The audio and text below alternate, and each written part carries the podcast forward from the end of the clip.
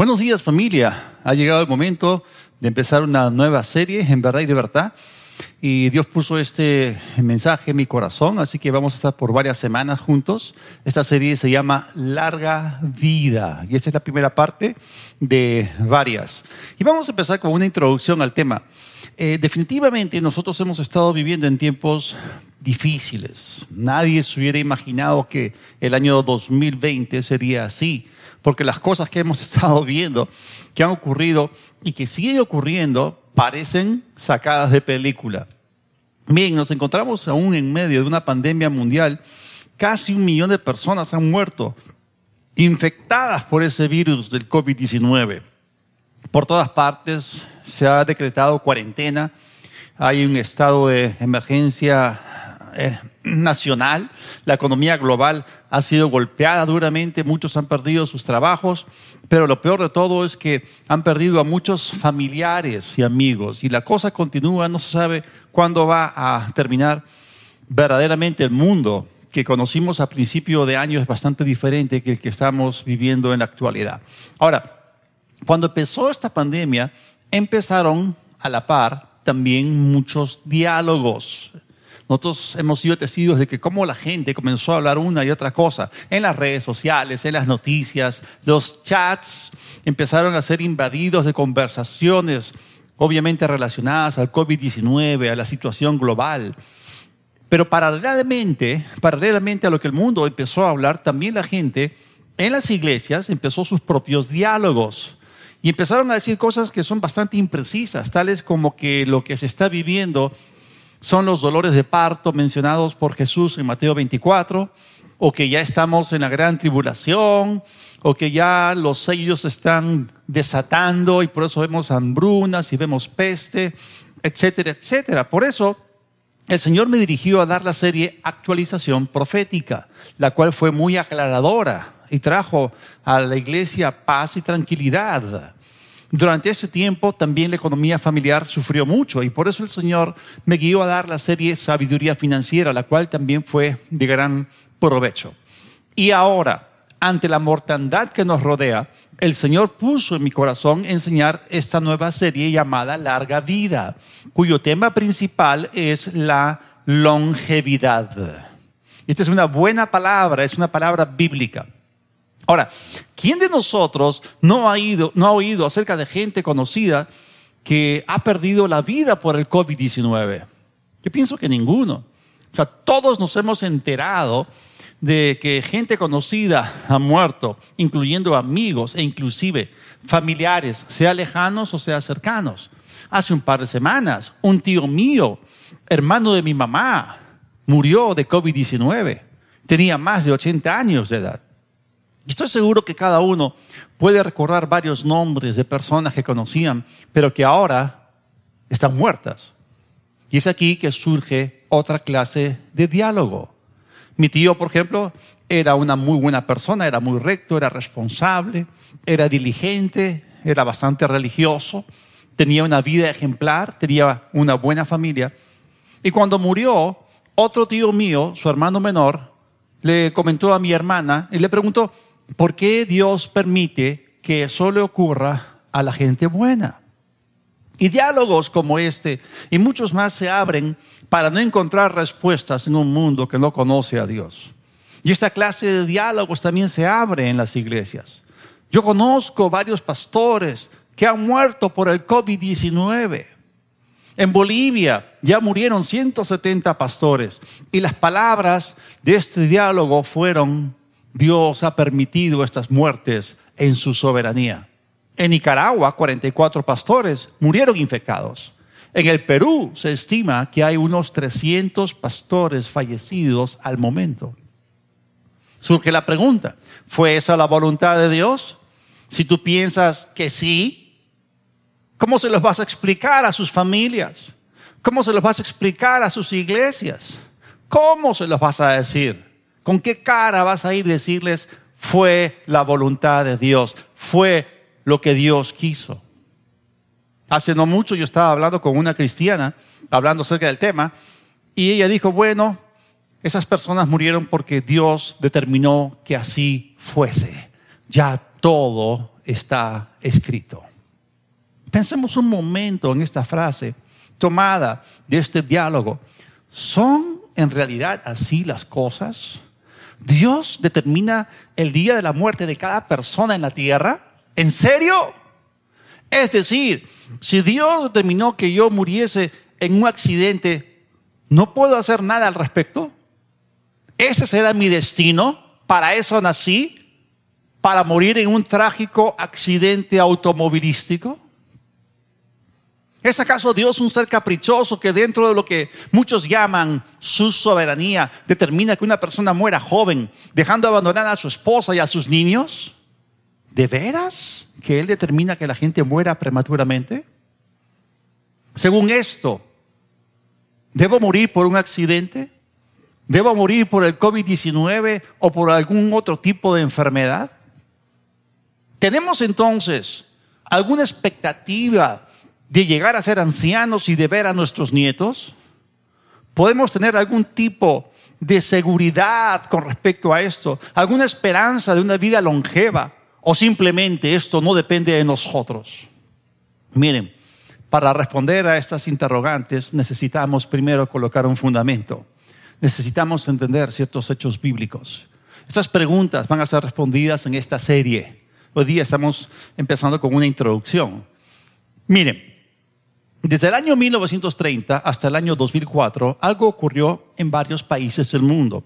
La expectativa de vida de los hombres eh, subió de 58 a 74 años como promedio y la de las mujeres subió de 62 a 80 años de edad como promedio. En la actualidad hay lugares en el mundo en los cuales se espera que la gente viva más de 80 años. Y estoy mostrándoles a ustedes un mapa del mundo donde se habla acerca de los años de vida en función del país de nacimiento. Estamos hablando acá de la esperanza de vida y miren ustedes, aquí están los continentes. Y hay varios países en los cuales la expectativa de vida es mayor a los 80 años. Por ejemplo, en Canadá vemos allí que se espera que la gente viva más de 80 años. En la mayor parte de los países de Europa también. Vemos esto también en Australia. El Perú aquí aparece con una expectativa de vida entre 70 y 75 años. Sin embargo, a pesar de todos los avances médicos, los adelantos en cuanto a la nutrición, nuevos medicamentos, nuevos procedimientos médicos, la edad máxima alcanzada por los seres humanos registrada hasta la fecha no ha variado mucho. Este tope se encuentra entre los 105 y 122 años calendario. Y la verdad es que los que viven hasta esta edad viven una vida bastante larga.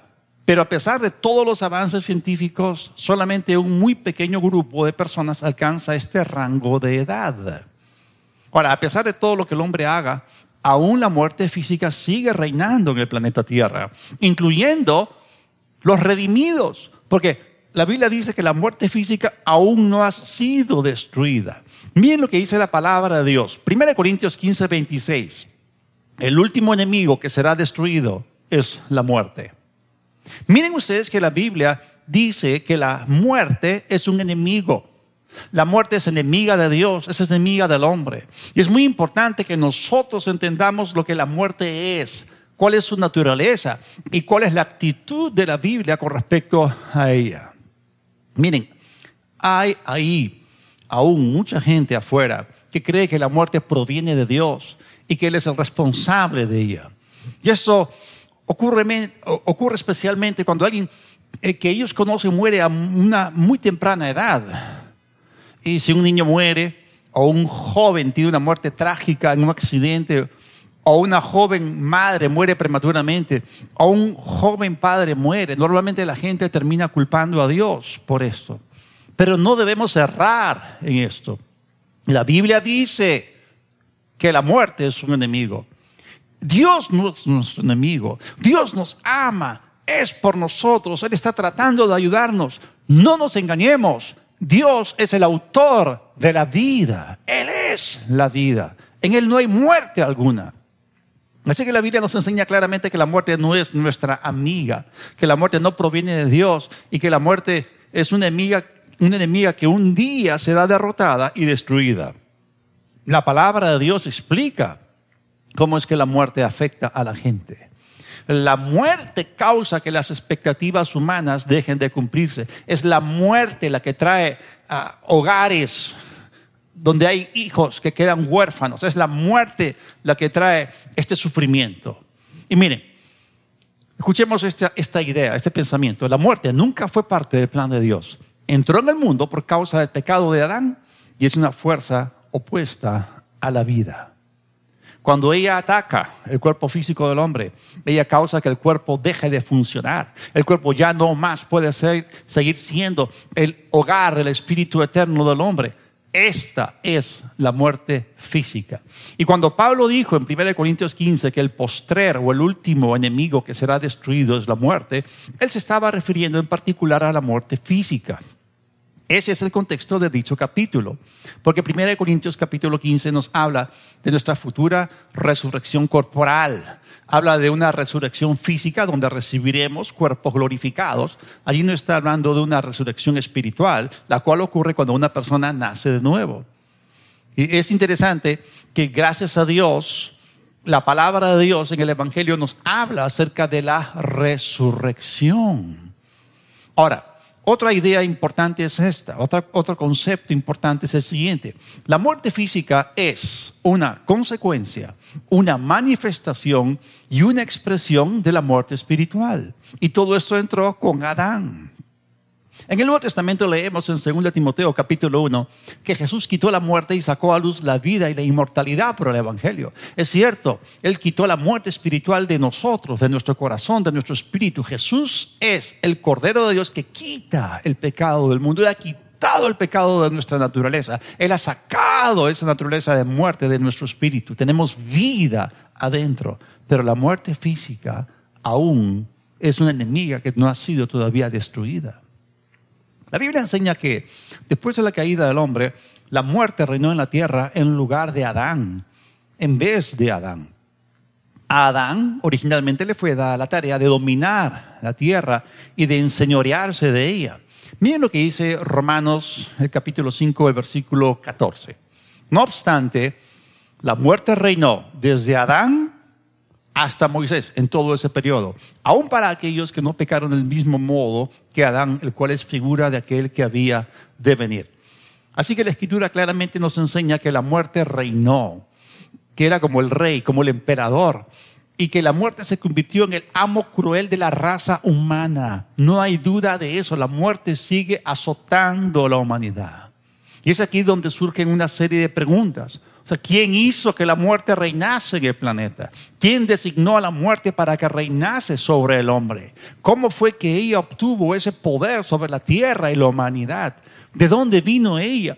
¿Fue acaso Dios el que entregó ese poder a la muerte para reinar sobre el hombre? ¿Fue esta su idea? ¿Fue su intención? ¿Fue su plan? ¿Fue su propósito? Y es importante que nosotros entendamos cómo operó todo este proceso, porque el primero en reinar sobre la tierra no fue la muerte, fue Adán, el hombre que Dios creó a su imagen y semejanza, y dijo, señoré, tenga dominio sobre los peces del mar, sobre las aves de los cielos, sobre toda bestia del campo. Dios le dio ese dominio a Adán sobre todo, sobre todo animal que se arrastraba sobre la tierra. Y miren, en el libro de Hebreos, en el capítulo 2, hablando acerca del dominio que Adán originalmente recibió de parte de Dios, que él tuvo y que ejerció por un corto tiempo, el apóstol Pablo dijo en Hebreos 2, los versículos del 6 al 8, lo siguiente. Pues alguien dio testimonio en un lugar diciendo, ¿qué es el hombre para que te acuerdes de él? O el hijo del hombre para que tengas cuidado de él. Le has hecho por poco tiempo menor que los ángeles le coronaste de gloria y de honra. Todas las cosas sometiste debajo de sus pies. Al someter a Él todas las cosas, no dejó nada que no esté sometido a Él. Pero ahora no vemos todavía todas las cosas sometidas a Él. Este es un pasaje muy interesante porque se está ah, citando acá eh, el Salmo 8 en conexión con Génesis capítulo 1. Es decir, Dios no dejó nada en la tierra que no fuese puesto bajo Adán. Así que cuando Adán escogió desobedecer a Dios, no fue que él simplemente pecó y ya está. No, no. No fue que él simplemente desobedeció. Esas cosas no fueron nada ligeras. En efecto, al hacer hecho, al hacer eh, eso, transfirió el poder y la autoridad de su reino terrenal en las manos de otro. Es más, Miren lo que dice en este mismo eh, capítulo, en el versículo 14 de Hebreos 2, nos muestra cómo Satanás se convirtió en el emperador de la muerte. Hebreos 2.14 dice, por tanto, puesto que los hijos han participado de carne y sangre, de igual manera, él participó también de lo mismo, para destruir por medio de la muerte al que tenía el dominio sobre la muerte, este es el diablo. Fue así como la muerte reinó. Miren lo que dice en Romanos, el capítulo 5, el versículo 12, que está hablando acerca de lo que nosotros conocemos teológicamente como el pecado original. Romanos 5:12 dice, por tanto, como el pecado entró en el mundo por un hombre y por el pecado la muerte, así la muerte pasó o penetró o ingresó a todos los hombres por cuanto todos pecaron.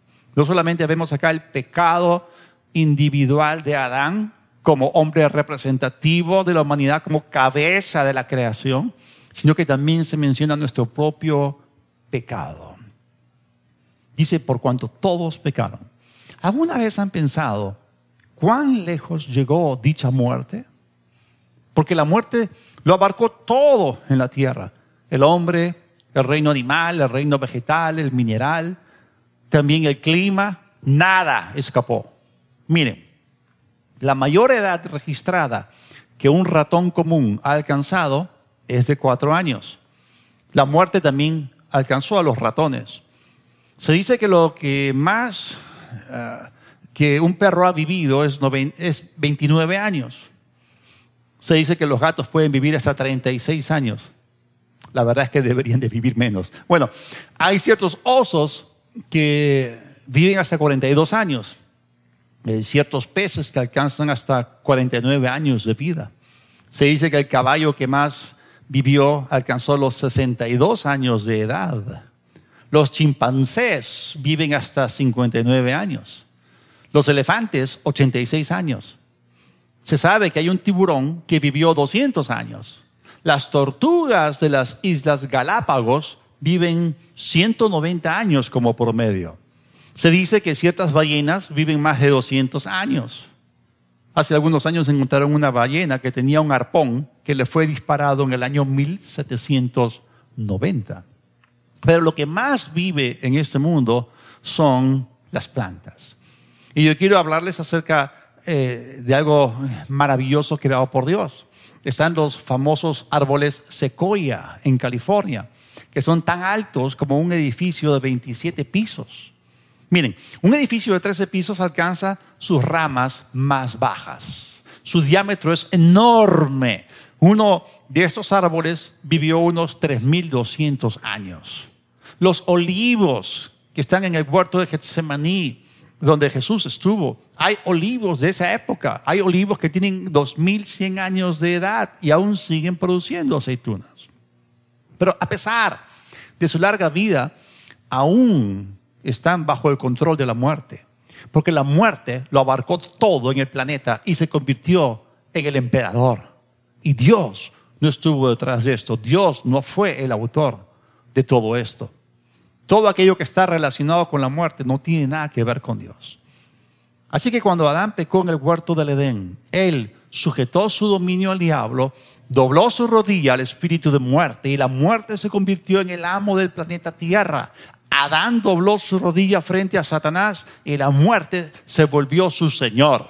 Jesús es vida, el diablo es muerte. Hay que saber separar las cosas. Entonces la gente del mundo, la gente que no entiende cómo la muerte entró en el planeta, se hace una serie de cuestionamientos en los cuales se culpa a Dios. En estos diálogos hay una profunda ignorancia acerca de la historia, acerca del mundo espiritual, acerca de la actividad detrás del escenario humano. Y hay casos que son especialmente críticos, cuando alguien pierde un ser querido y es allí donde ellos se comienzan a preguntar, ¿por qué? ¿Por qué ocurrió esto? Miren, nosotros no siempre tenemos las respuestas a ciertas preguntas. Hay casos en los cuales no sabemos, no sabemos ciertas cosas. Es por medio de la Biblia que nosotros conocemos a Dios, conocemos su carácter, conocemos su voluntad, que es buena, agradable y perfecta. Por medio de la palabra de Dios aprendemos acerca de, cuál es su obra, lo que Él hace, y cuál no es su obra, lo que Él no hace. Nos enteramos allí porque la palabra de Dios es la voluntad de Dios, la voluntad de Dios es la palabra de Dios. Allí aprendemos lo que Él quiere y lo que Él no quiere. Pero hay muchas cosas que no conocemos acerca de la gente, acerca de su vida privada o lo que ellos están atravesando. O inclusive nosotros no sabemos lo que la gente cree. Y la verdad hay un principio que no puede ser vulnerado, un principio que no puede ser roto, que conforme a tu fe te será hecho. Ahora, con respecto a la razón por la cual alguien muere prematuramente, hay varias consideraciones. Podríamos mencionar múltiples razones, las cuales podrían incluir desobediencia continua. Hay gente que se sale de la protección de Dios porque está desobedeciendo abiertamente la palabra de Dios. Ellos se han puesto en una posición que es abiertamente opuesta, contraria y antagónica a la palabra de Dios. Y eso abre puertas al diablo y eso puede acortar dramáticamente su vida.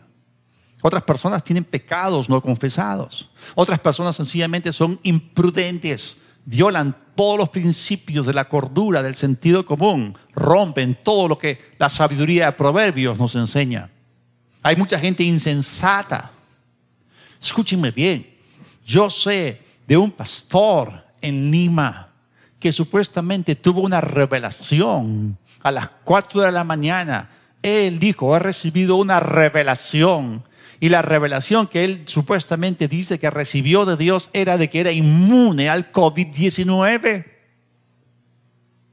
Y conversando con otro pastor, se sacó la mascarilla y conversando y conversando lo contagió. Ese pastor yo lo conozco se recuperó, gracias a Dios. Pero ese pastor que tuvo esa revelación se enfermó y se murió de COVID-19. Insensatez. La Biblia dice más, el justo por la fe vivirá. No dice que va a vivir por la insensatez o por la presunción. Hay gente que muere prematuramente porque ha abierto puertas al enemigo. Hay otras personas que tienen una falta de disciplina con respecto a su cuerpo, no hacen ejercicio, falta de una alimentación adecuada, etcétera, etcétera. Hay múltiples razones. También sabemos que en el mundo es el diablo. Hay enfermedades, hay riesgos de accidentes, hay terremotos, hay huaicos, hay inundaciones, incendios, etcétera. O sencillamente es cuestión de que la persona está en el lugar equivocado en el momento equivocado. Y Dios sabe cuál es la causa verdadera de dicha muerte prematura o trágica, pero Dios nunca es la causa. Escuchen bien esto. Dios no es nunca parte del problema. Él es siempre parte de la solución. Miren, hay casos en los cuales Dios le dice a una persona que no suba a ese avión o que no suba a ese vehículo y la persona sencillamente no obedece. En el año 1994 fui invitado con mi esposa a una cena y el Espíritu me dijo claramente, no vayas, esa reunión va a ser para muerte, no para vida. Pero mi mente intervino y me dijo, no, pero si las hermanas que me están invitando, nos están invitando, son lindas, nos quieren honrar. Fuimos allí, nos intoxicamos. Y esa fue la peor semana de mi vida. Nunca me sentí tan débil. No tenía fuerzas ni para leer mi Biblia ni para orar, imagínense. ¿Por qué? Porque no obedecí. Por ejemplo, mi hermano menor murió de leucemia mieloide aguda, cuarto grado, a los 32 años de edad. Y la razón por la cual llegó a ese punto es simple. Él recibió a Jesús a los 14 años de edad, pero muy pronto se apartó de él. Y luego siguió viviendo su vida de pecado. Y cuando la enfermedad lo atacó a él, aparte de que él no era sabio en su forma de comer, nunca edificó de manera intencional su sistema inmunológico. ¿Y qué pasó? Cuando llegó la enfermedad, cuando llegó la tormenta y golpeó su vida, golpeó su casa, no había sido edificada como una casa a prueba de tormentas. La escritura no puede ser quebrantada. Lo que Jesús dijo en Mateo 7 acerca del edificador sabio y el edificador imprudente o insensato, es el fundamento. Y mi hermano falló en edificar su vida en el fundamento de la palabra de Dios. Oh, gracias a Dios que en los últimos días de vida él se reconcilió con el Señor, le pidió perdón. Pero murió. Ahora, Dios es el autor de la vida. Él originó la vida en el principio, pero el pecado de Adán causó que la muerte lo invadiese todo y afectase la longevidad humana. Porque la paga del pecado sigue siendo la muerte y el efecto de la obra de la muerte se fue incrementando más y más conforme el tiempo iba transcurriendo. Miren, originalmente, según el diseño y plan de Dios, el cuerpo del hombre debía vivir eternamente. Pero desde que la muerte entró, la edad del hombre fue decreciendo paulatinamente. Miren lo que dice en Génesis capítulo 5, versículo 27. Fueron pues todos los días de Matusalén 969 años y murió. Ustedes saben que la gente utiliza Matusalén en frases tales como, ah, ese tipo es tan viejo como Matusalén, ¿no? porque él fue la persona en la tierra que más tiempo vivió. Él alcanzó la edad de 969 años. Ahora, hay gente que definitivamente no cree que los hombres en esa época vivieron tanto. ¿Ustedes creen que toda esa gente vivió tanto? Yo sí lo creo. Ese registro bíblico es histórico, es correcto. Pero lo vergonzoso del asunto es lo siguiente. O sea, cualquiera de nosotros pensaría que debido a que cada uno de ellos vivió tanto, deberían de haber tenido algo de sentido común. Pero muchos de ellos en esas generaciones no lo tuvieron. Porque la Biblia dice claramente en Génesis capítulo 6 que la gente de aquella época persistió, persistió por cientos de años en hacer lo malo. La tierra se corrompió. Y ese verdaderamente fue un problema. O sea, uno podría pensar que cuando alguien es anciano, entonces va a empezar a comportarse. Pero en el caso de muchos de ellos, en esa época no fue así. Porque cuando uno es joven, uno tiene la tendencia de hacer cosas locas, nos metemos en problemas, cometemos una serie de imprudencias. Pero cuando uno crece, se supone que uno madura. Pero esa gente no mejoró después de vivir tanto tiempo. Ahora, quiero que ustedes noten algo más. Y eso es, sumamente importante para que entendamos el planeta en el cual estamos viviendo y los cambios que se ha experimentado a lo largo del tiempo. En Génesis 1, los versículos del 6 al 8, cuando Dios compuso la tierra en seis días, dice lo siguiente, luego dijo Dios, hay expansión, esta palabra en otras traducciones eh, dice bóveda, espacio, firmamento, haya expansión, bóveda, espacio, firmamento en medio de las aguas, y separe las aguas de las aguas, e hizo Dios la expansión. Y separó las aguas que estaban debajo de la expansión de las aguas que estaban sobre la expansión, y fue así. Y llamó Dios a la expansión cielos. Y fue la tarde y la mañana el día segundo. Miren, cuando Dios creó la atmósfera alrededor del planeta Tierra, hubo una separación de dos grupos de masa acuática. A la reunión de aguas debajo de la expansión, Dios la llamó mares. Miren, la escritura nos dice claramente que aparte de los mares, aparte de esa inmensa reunión de aguas, había una tremenda cubierta de aguas alrededor del cielo atmosférico. La Biblia la llama la expansión de las aguas sobre el firmamento. Era una cubierta de vapor de agua que protegía la tierra de las radiaciones ultravioletas del sol y ayudaba a mantener el clima de la tierra mucho más estable. Miren, este inmenso cuerpo de agua, al cual la Biblia más adelante llama abismo, estaba en la atmósfera debajo del cielo. Era vapor de agua. Y había tanta agua acumulada allí que cuando se condensó y finalmente cayó como lluvia en el diluvio de Noé, tomó 40 días y 40 noches hasta que se agotó. Y esto nos ayuda mucho a entender por qué la gente del periodo antediluviano vivía más. Porque esta cubierta de aguas protegía al hombre de toda radiación que le era perjudicial. Nosotros sabemos ahora por la ciencia que una de las principales razones del envejecimiento es la radiación solar que viene desde el espacio, porque los rayos ultravioletas están asociados con el envejecimiento y con el cáncer a la piel.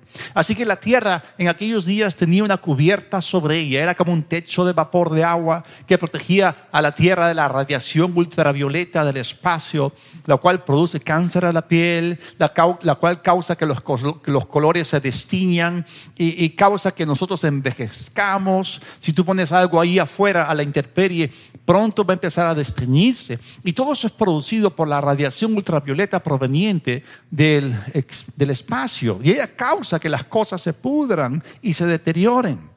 Entonces lo que hacía esta cubierta de agua que Dios puso allí era proteger la tierra. Dios es protector. Pero las condiciones físicas en aquellos días eran tan diferentes que permitían que la gente viviese muchísimo más. Así que hubo una época en la gente en que ah, la tierra, hubo una época en la tierra en que la gente estaba completamente protegida de dichos rayos, pero esa cubierta de agua cayó sobre la tierra en el diluvio, llovió 40 días y 40 noches sobre la tierra y esa protección desapareció. Así que después del diluvio, Hubo tremendos cambios físicos en el planeta. Ahora el sol abrasador puede dañarte seriamente. Antes del diluvio, Adán y Eva podían pasearse debajo del sol estando completamente desnudos y nada de eso los dañaba. Pero después del diluvio las cosas cambiaron. Y nosotros en la actualidad estamos viviendo en el mundo post-diluviano. Esa expansión o cubierta de aguas ya no existe alrededor de la tierra. Y cuando uno lee la Biblia, descubre que después del diluvio hay una marcada caída en la curva de longevidad humana. Importante.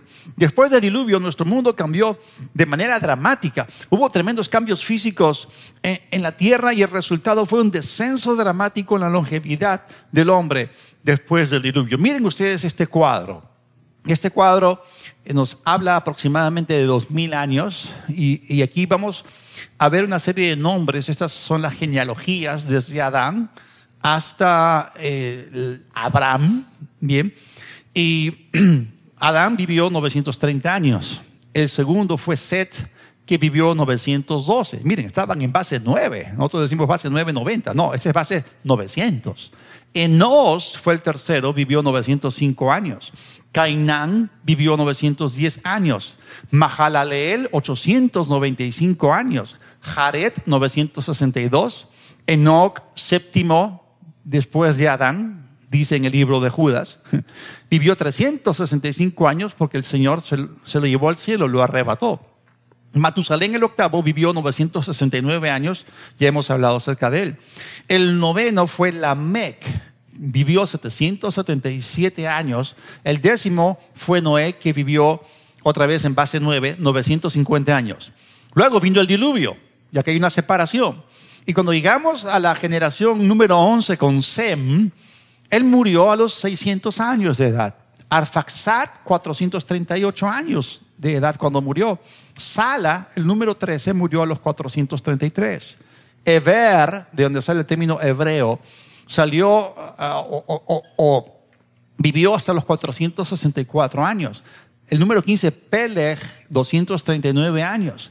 El número 16, Reu, vivió 239 años. Serug, el número 17, 230 años. Nacor, que eh, es conocido también en la escritura, eh, vivió 148 años. El número 19 fue Taré, que fue el padre de Abraham, que vivió 205 años. Y el número 20 fue Abraham, que vivió solamente hasta los 175 años. Miren ustedes que hubo una caída marcada de la longevidad después del diluvio. Y esta tabla vemos, y ustedes pueden hacer una, una resta entre la edad de Adán y la edad de Abraham.